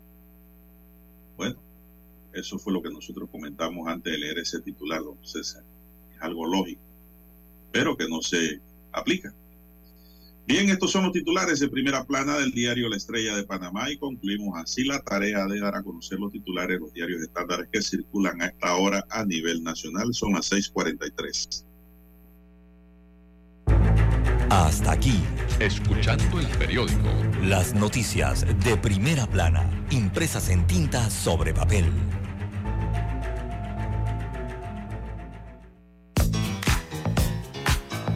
Desde el dominante Cerro Azul en los 107.3. 107.3. Continúa por el majestuoso Cerro Canajagua en los 107.5 para provincias centrales. Hasta el imponente Volcán Barú. Volcán Barú en los 107.3. Transmite Omega Estéreo, cadena nacional simultánea. Noticiero Omega Estéreo. Desde los estudios de Omega Estéreo, establecemos contacto vía satélite con la voz de América. Desde Washington, presentamos el reportaje internacional.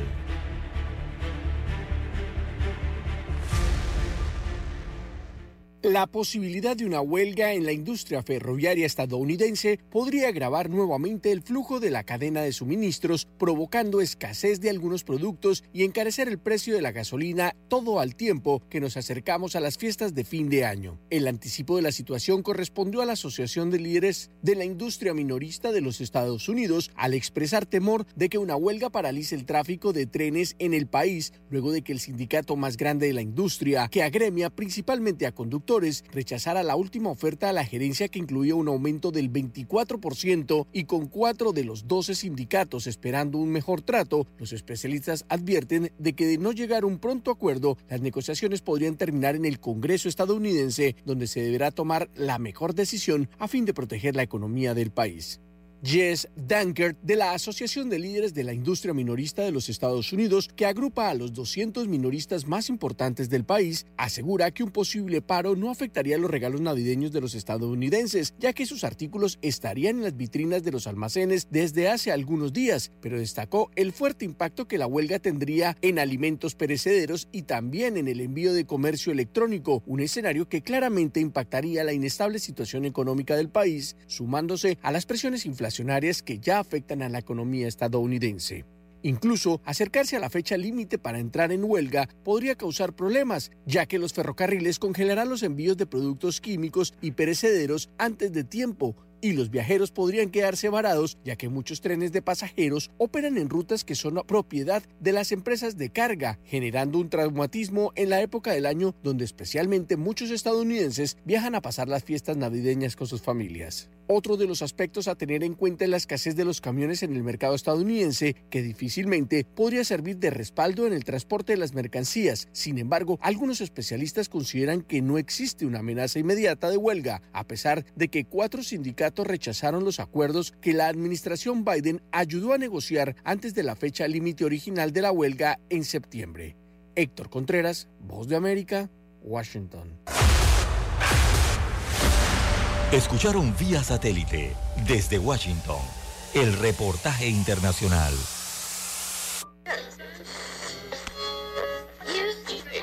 Cuando nadie creía en el FM estéreo. Esta es la nueva generación en radio. Esta es la generación Omega. Construimos el camino que seguirían las demás. Omega Estéreo 41 años de profesionalismo, evolución e innovación. Es momento de adentrarnos al mar de la información. Este es el resultado de nuestra navegación por las noticias internacionales más importantes en este momento.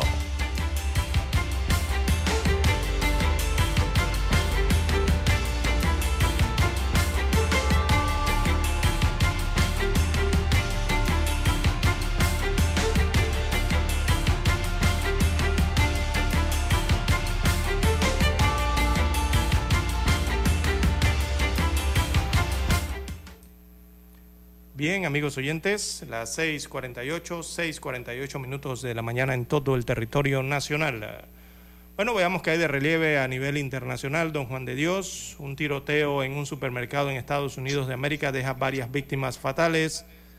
El autor fue abatido. Esto fue un hecho ocurrido en un supermercado Walmart. Este que está ubicado en la ciudad de Chesapeake, en el estado de Virginia. Se trata de un tirador que mató el martes eh, por la noche a varias personas en un supermercado Walmart en el estado de Virginia, en el este de los Estados Unidos de América, según indicó la policía de la ciudad de Chesapeake, eh, que abatió al autor. Eh, fue muerto entonces.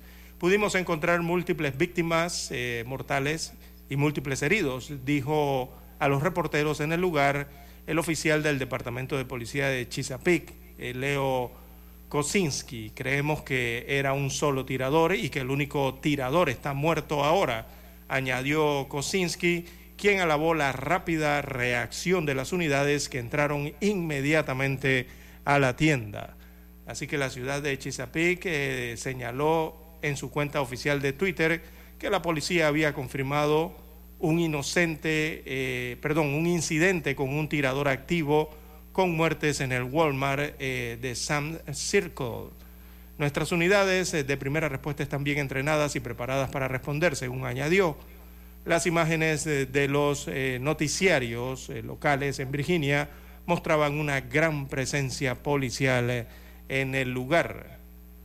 Así que se dio esta situación en Virginia. El número exacto de víctimas mortales hasta la redacción de esta información era incierto, eh, pero medios como la CBS de los Estados Unidos han dicho en sus noticieros que la policía no preveía más de 10 fallecidos en este tiroteo en esta tienda eh, de Walmart en Virginia. Bien, César, también tenemos para hoy los Estados Unidos han puesto en marcha un plan para acabar con el título 42, una normativa sanitaria utilizada para expulsar de forma express a los migrantes que llegan a la frontera sur con el pretexto de la pandemia de COVID-19. El anuncio llega después de que un juez federal le diera al Departamento de Seguridad Nacional un plazo de cinco semanas para suspender la norma estamos activando nuestros planes para cuando se levante el título 42, dijo el subsecretario interino de la Seguridad Nacional, Blas Núñez Neto, en una llamada con periodistas ayer, que se están preparando para ver cómo pueden hacer, don César, porque la decisión es de que no quieren que haya más migrantes hacia Estados Unidos. Sí, es el objetivo final. Bien, don Juan de Dios, en más informaciones para la mañana de hoy, eh, sigue la búsqueda de sobrevivientes en Indonesia tras el sismo que sigue aumentando la cifra de, muertos, don Juan de Dios, en este sismo en Asia, en Indonesia específicamente en la isla de Java. Eh, la última cifra ya va por 268 muertos producto de este sismo. Al menos 151 de ellos eh, siguen desaparecidos, hay 151 personas desaparecidas. Eh, más de mil han resultado heridas, según reportan las autoridades, eh, luego de este temblor que generó esta catástrofe en el país. Así que los equipos de rescate siguen en la búsqueda este miércoles eh, de más sobrevivientes entre la devastación causada por este terremoto en la isla indonesia de Java. Fue de 5.6 grados ese, la magnitud de ese terremoto pero allí tiene que ver entonces las características habitacionales, ¿no? las viviendas, como son construidas en eh, Java, allá en Indonesia, eh, y cuando ocurren estos sismos, ¿no? Eh, son devastadores en ese sentido. bueno, el anterior balance era de 252 muertos, ha aumentado a 268 y sigue aumentando, que es lo más triste y dramático de esta situación, en donde se ven los videos, don Juan de Dios, de socorristas que siguen sacando en bolsas de cadáveres de los edificios destruidos eh, a las personas ¿no? que han muerto y otros buscan, eh, según se observa, em, aquí están eh, incansablemente buscan a sobrevivientes, ¿no? Las, los socorristas tratando de llegar a la zona, sobre todo de difícil acceso por los obstáculos caídos en las carreteras de Java. Así que, bueno, la cifra se elevó a 268 muertos, producto de ese sismo de 5.6 grados en Indonesia. Bueno, César y los argentinos siguen tristes y sufriendo su derrota de ayer. Eh, una nota que tengo aquí del diario Ole de Argentina, el diario deportivo, destaca que para los hinchas la derrota ante Arabia es la peor de la historia de la selección argentina. La derrota 1-2 de la selección frente a Arabia Saudita marcó un debut mundialista para el olvido, tanto para el funcionamiento colectivo visto como para la jerarquía del rival contra el que se perdió. Por eso, Olé realizó una encuesta con un, un interrogante fuerte. ¿Es la peor derrota de la Argentina en un mundial? Los hinchas se prendieron con sus votos y el boca de urna ya dejó una tendencia. En total, hasta el momento votaron más de 90 mil argentinos y el 60%, es decir, cerca de 54 mil participantes aseguraron que fue la caída más dura de la celeste y blanca en una Copa del Mundo, por sobre otros tropiezos históricos en el fútbol.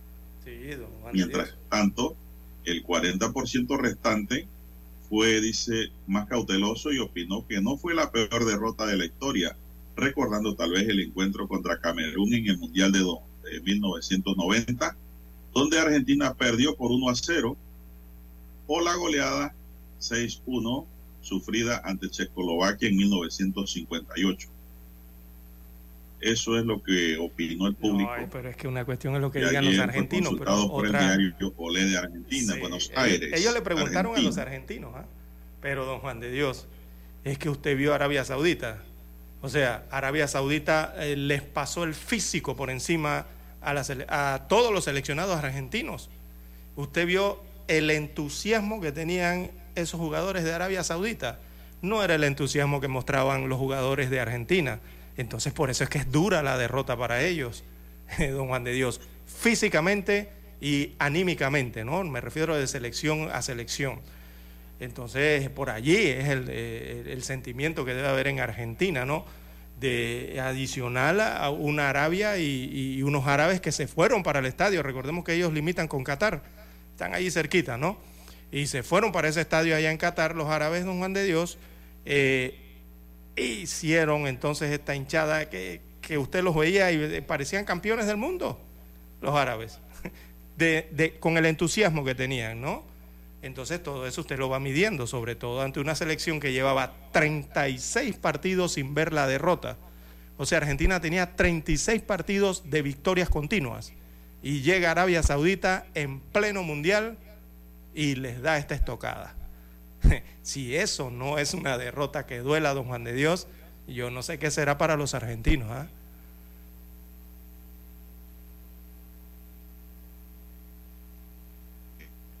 Bien, amigos oyentes. Indudablemente que los árabes terminaron el partido más fuerte. ¿Cómo no?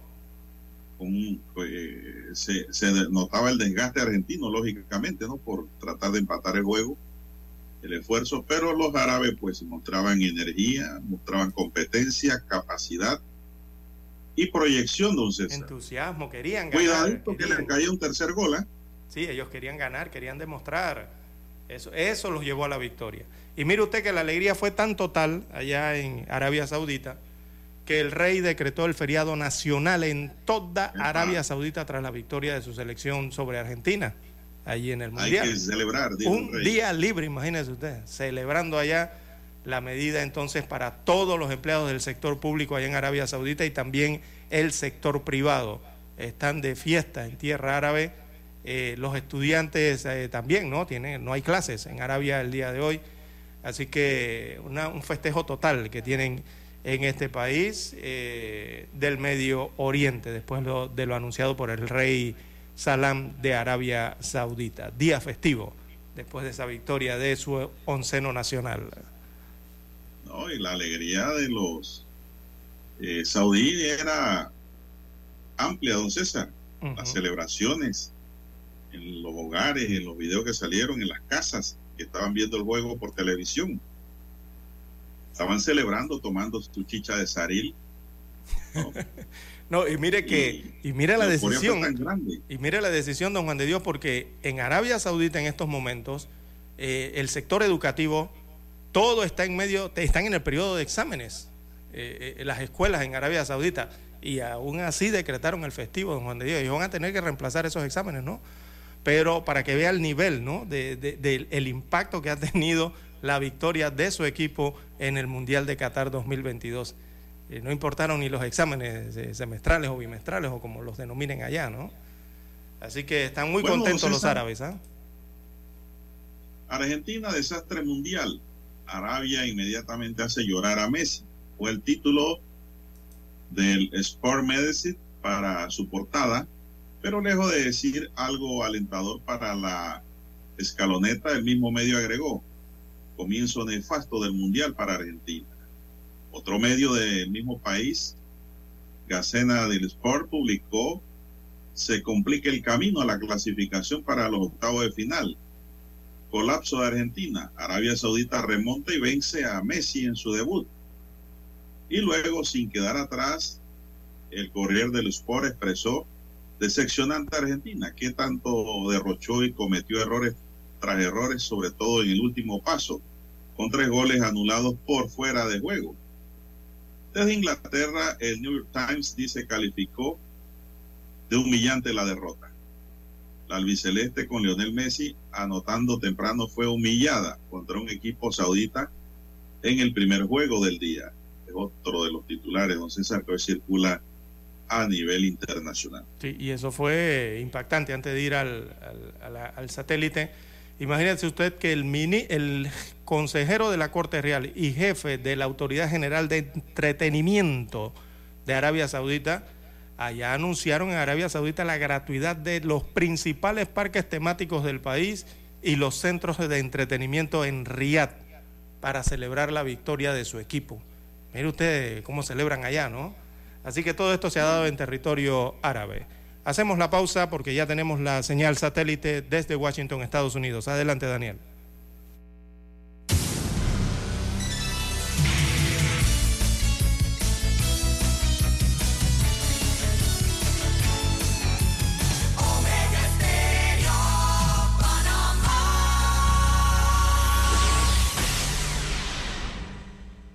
El satélite indica que es momento de nuestra conexión. Desde Washington, vía satélite.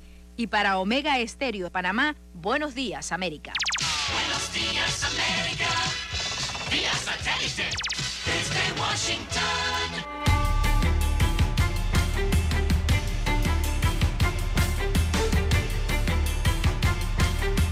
Washington le saluda Alejandro Escalona. La Bolsa de Valores de Nueva York subió con un ligero volumen de negociación debido a que el pronóstico de ventas de Best Buy apaciguó las preocupaciones de que la alta inflación conduzca a una pésima temporada de compras navideñas. Best Buy saltó 10,28% luego de que el minorista pronosticara una caída menor en las ventas anuales que la anunciada anteriormente. Por su parte, Dollar Tree retrocedió 8,59%, ya que el minorista de descuentos recortó su pronóstico de ganancias anuales por segunda vez consecutiva. El volumen fue ligero esta semana y es probable que disminuya de cara al feriado de Acción de Gracias el jueves. Wall Street abrirá durante media jornada el viernes. Para octubre de 2023 fue programado el juicio al expresidente de Estados Unidos, Donald Trump, tres de sus hijos adultos y la organización Trump, en una demanda presentada por la fiscal general de Nueva York, Leticia James, en la que se les acusa de sobrevaluar de manera fraudulenta los activos de las empresas. En su demanda presentada el 21 de septiembre, James acusó a Trump, su compañía, a sus hijos Donald Jr., Eric e Ivanka de inflar los activos de Trump en miles de millones de dólares, mintiendo a bancos y aseguradoras. El juicio, programado para el 2 de octubre de 2023, y otros asuntos legales podrían complicar la campaña de Trump anunciada la semana pasada para la presidencia en 2024. La Corte Suprema de Estados Unidos autorizó la entrega de las declaraciones de impuestos de Donald Trump a una comisión del Congreso una derrota para el expresidente republicano que argumentaba que la solicitud del panel liderado por los demócratas tenía motivaciones de carácter político. La orden reemplaza una emitida por el presidente del Tribunal Supremo, John Roberts, el primero de noviembre, mientras el tribunal consideraba cómo proceder en esta situación. Trump es el primer presidente en cuatro décadas en no publicar sus declaraciones de impuestos, buscando mantener en secreto los detalles de su fortuna y las actividades de su compañía de bienes raíces, la organización Trump. La Casa Blanca anunció una campaña de seis semanas contra el COVID-19 en la que instará a los estadounidenses a obtener su vacuna actualizada, sobre todo en esta temporada cuando las familias se reúnen por las festividades para evitar muertes por COVID-19. Esta campaña se centrará en personas mayores y en comunidades más afectadas por el COVID-19 al instalar 700 mil nuevas ubicaciones en zonas remotas y de difícil acceso en Estados Unidos. Okay, good afternoon, everybody. El equipo de la Casa Blanca para responder al COVID-19 presentó una campaña de final de año para instar a los estadounidenses a aplicarse la vacuna actualizada contra el COVID-19. El especialista Anthony Fauci aseguró que la eficacia en la protección que brindan las vacunas superó las expectativas. Si estás vacunado y reforzado en comparación con una persona no vacunada, es un riesgo 14 veces menor de morir en la era BA45 más reciente en comparación con los no vacunados y al menos tres veces menor de tener una prueba positiva en comparación con las personas no vacunadas. La campaña incluye, entre otros apoyos económicos, 350 millones de dólares para que los centros de salud amplíen los esfuerzos de vacunación y 700 mil nuevas ubicaciones en zonas remotas en Estados Unidos. Si las personas reciben vacunas actualizadas y reciben tratamiento, si reciben una vacuna actualizada, podemos prevenir esencialmente todas las muertes por COVID en Estados Unidos. Ese es un hecho notable dos años y medio después de que encontráramos este virus por primera vez en nuestro país. Obtén tu vacuna contra el COVID. Vacúnese contra la gripe. A este panorama se le suma la escasez de medicamentos para tratar enfermedades respiratorias comunes infantiles como la gripe por factores como una alta demanda y virus como la influenza, según los CDC. Desde la Casa Blanca en Washington, Divalicet Cash, Voz de América. Desde Washington vía satélite y para Omega Estéreo de Panamá hemos presentado Buenos Días América. Buenos días América, vía satélite desde Washington. Noticiero Omega Estéreo.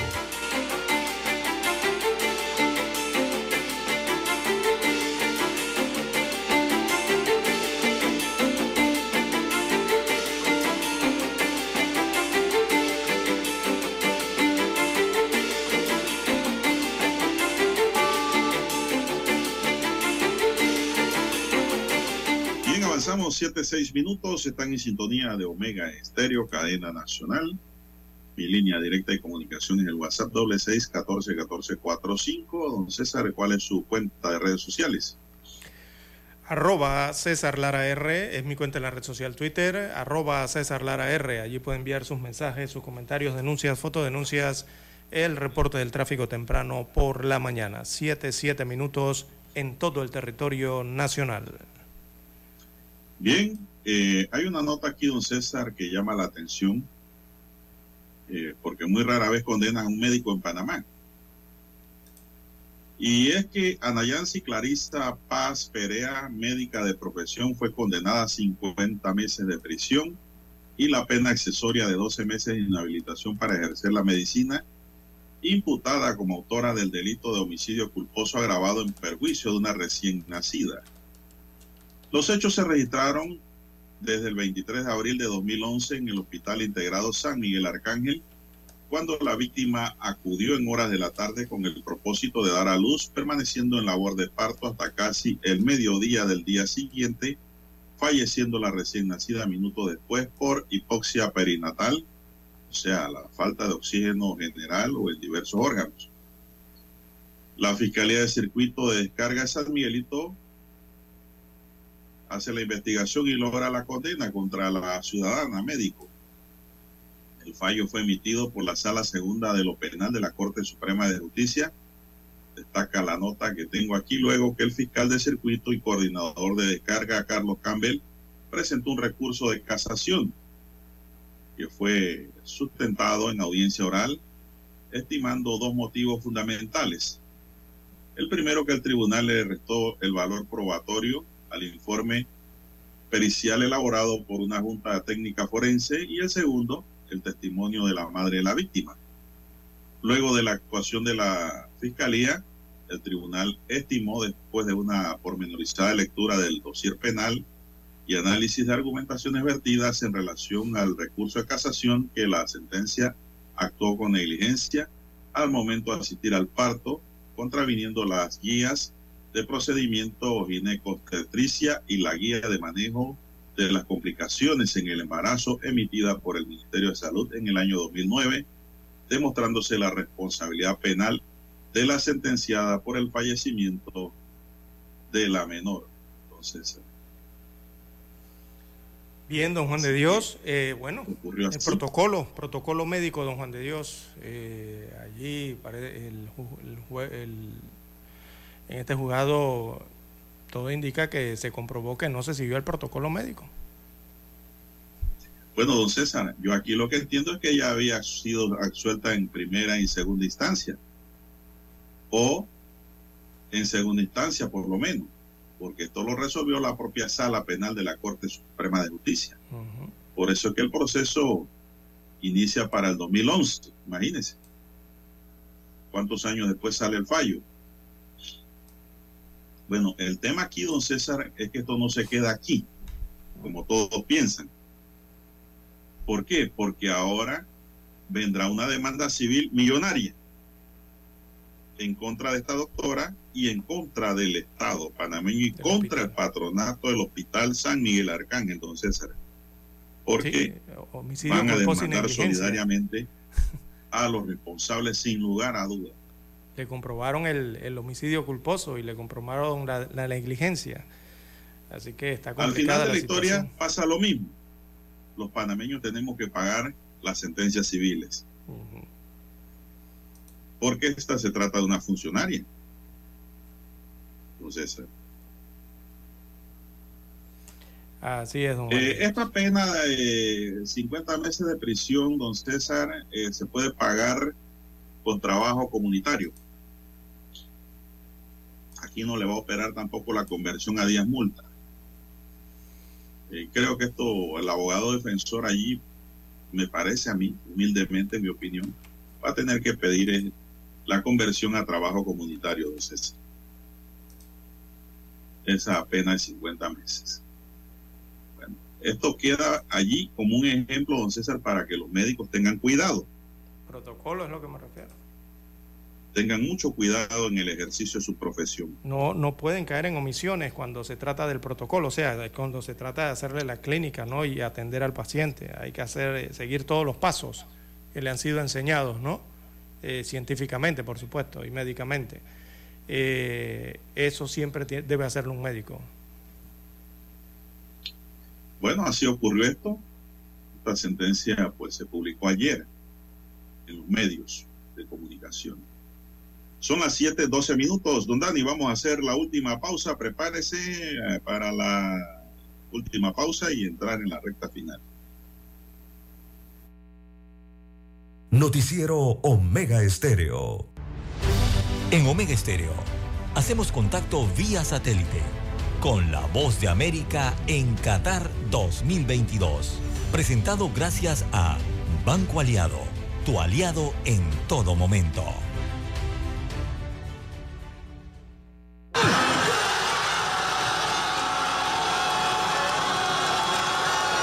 En medio de una explosión de júbilo celebraron los hinchas ecuatorianos el primer gol de su selección de fútbol en la apertura del Mundial de Qatar. Bares, cafés, restaurantes y centros comerciales ofrecieron espacios para seguir el partido de la Tri ante el anfitrión y organizador de la máxima cita deportiva del planeta. Ecuador tiene fútbol, Ecuador es grande, Ecuador le hace ver al mundo lo que somos, somos nosotros, gente de triunfo. En Quito, la municipalidad organizó un evento junto con empresas privadas. Allí cientos de aficionados siguieron con expectativa y nervios el partido durante 90 minutos. Creo que la ciudadanía tiene derecho a mirar este espectáculo que se lo realiza cada cuatro años y el municipio tiene que contribuir. El resultado deportivo que marca por primera vez la victoria de un equipo visitante ante el organizador de un mundial provocó la reacción del presidente de la República a través de su cuenta en Twitter. Pero además, nuevamente convocó el concepto de unidad nacional, como lo explicó el sociólogo Agustín Burbano de Lara. Y en ese sentido, el fútbol es uno de los pocos acontecimientos nacionales en los cuales las ecuatorianas, los ecuatorianos entramos en comunión. Que cuando estamos atravesados por múltiples crisis no es algo menor. Tras la primera victoria ecuatoriana destacada por la FIFA, los ecuatorianos se alistan para el segundo partido este viernes ante la selección de Países Bajos. Néstor Aguilera, Voz de América, Quito. En Banco Aliado, te acompañamos en tu crecimiento financiero. Ahorra con tu cuenta Más Plus y genera hasta 2.5% de interés. Banco Aliado, tu aliado en todo momento. Visita nuestra página web bancoaliado.com y síguenos en nuestras redes sociales como arroba Banco Aliado. Banco Aliado, tu aliado en todo momento. Hemos presentado vía satélite por la voz de América Qatar 2022 Gracias a Banco Aliado, tu aliado en todo momento. Noticiero Omega Estéreo. Omega Estéreo. Cadena Nacional.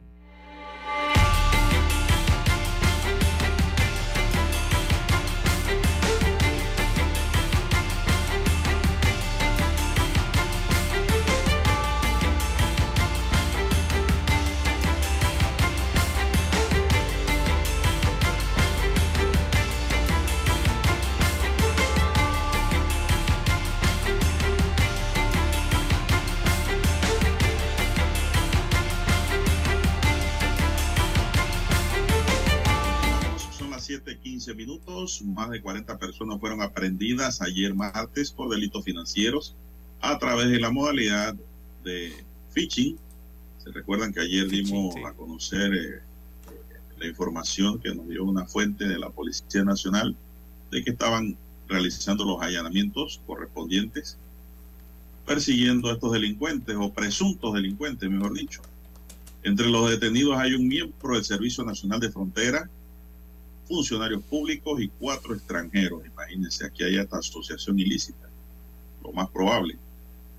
Agentes de la Policía Nacional y el Ministerio Público desarrollaron la operación Phishing con el desarrollo de más de 60 allanamientos simultáneos en sectores de Panamá, Panamá Oeste y Colón, concentrados la mayoría en Panamá. Entonces, y el resultado, pues como ya dijimos, eh, más de 40 personas resultaron aprendidas por esta operación. Eh, se ha logrado decomisar indicios relacionados con depósitos y retiros de dinero, así como dinero en efectivo en diferentes denominaciones.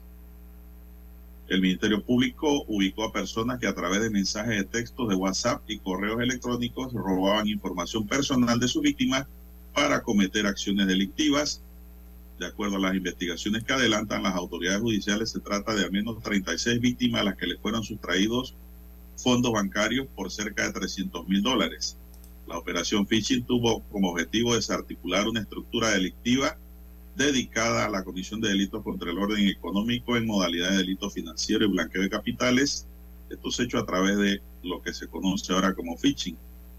Es un método para engañarle y hacer una hacer que comparta contraseñas, número de tarjetas de crédito y otra información confidencial, haciéndose pasar por una institución de confianza en un mensaje de correo electrónico o llamada telefónica, don César.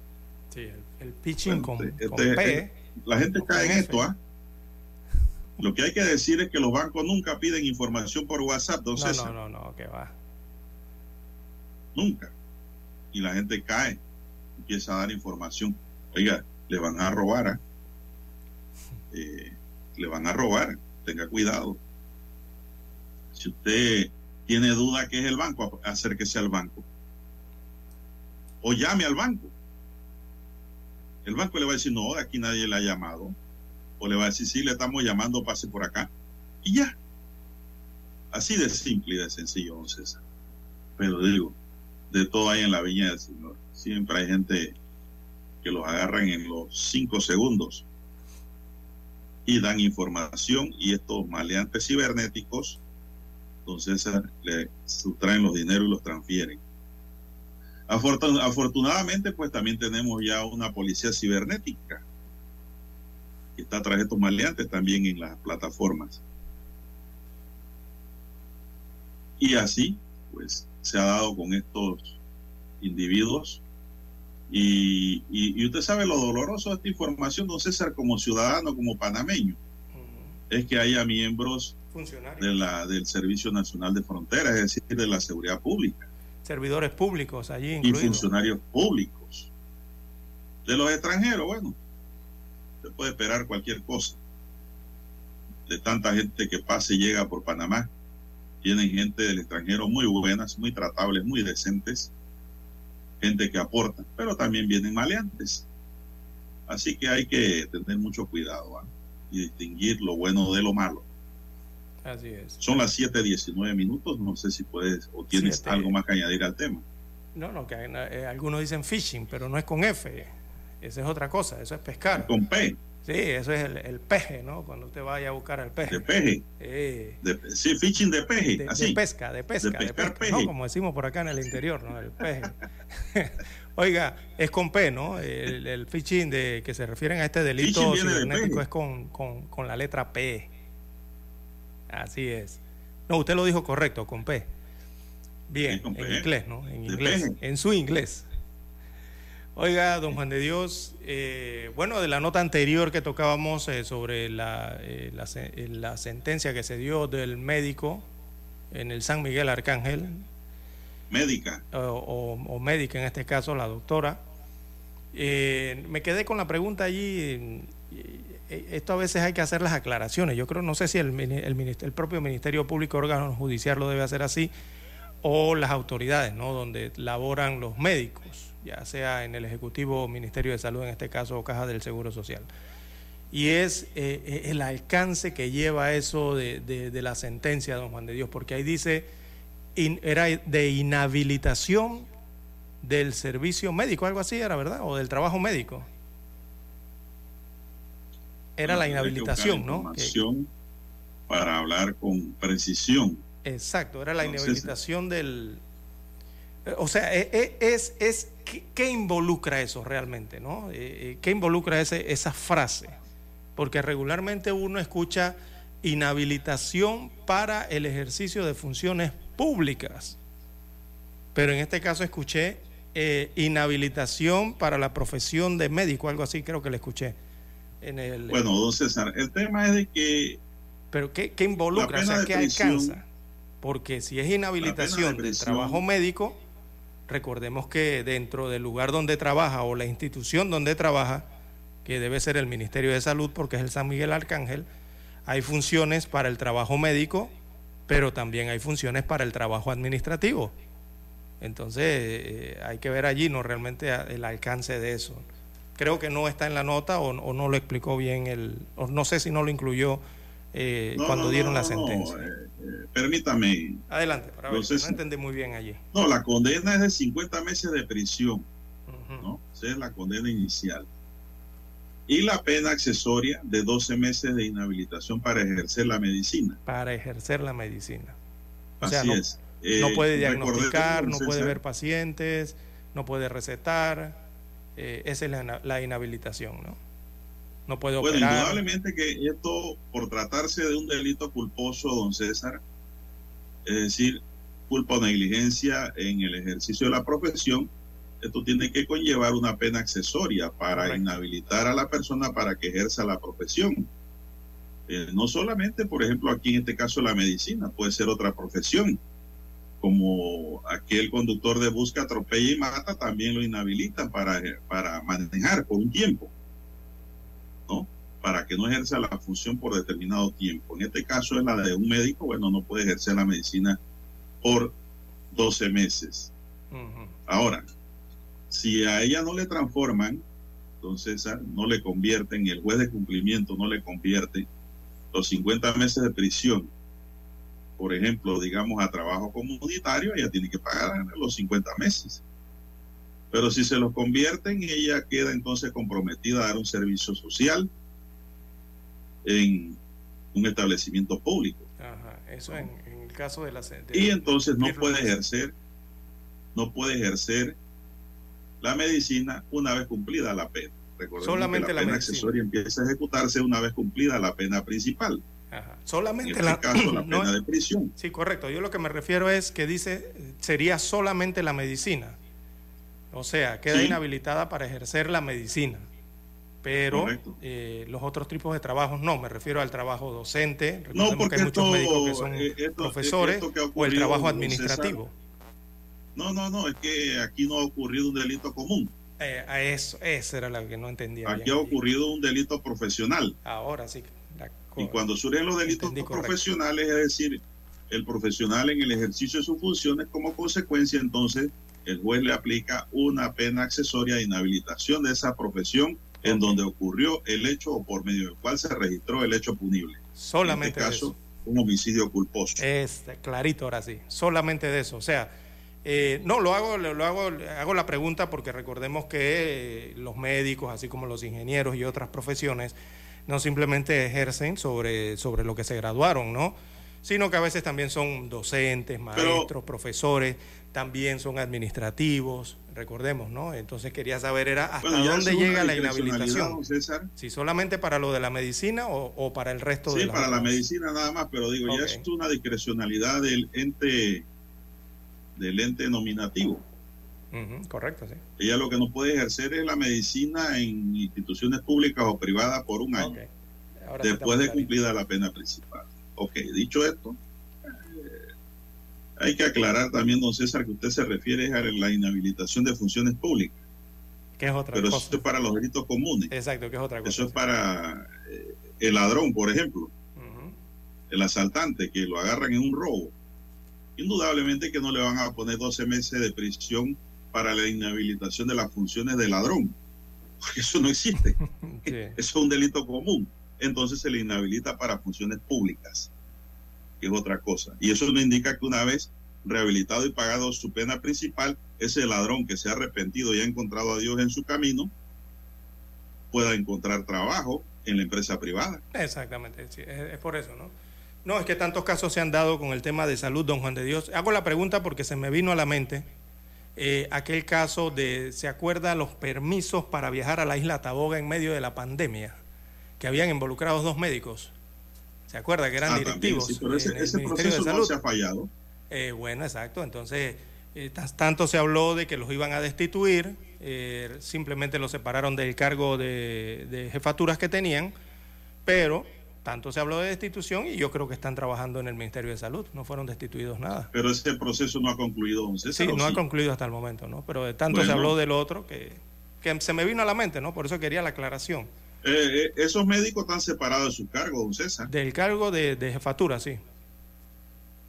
No sé si de médico, De médico no creo.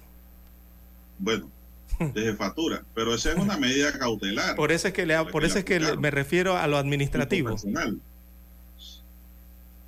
Bueno, por eso, porque es una medida cautelar que el juez de garantía pues le, le admitió al fiscal que la pidió.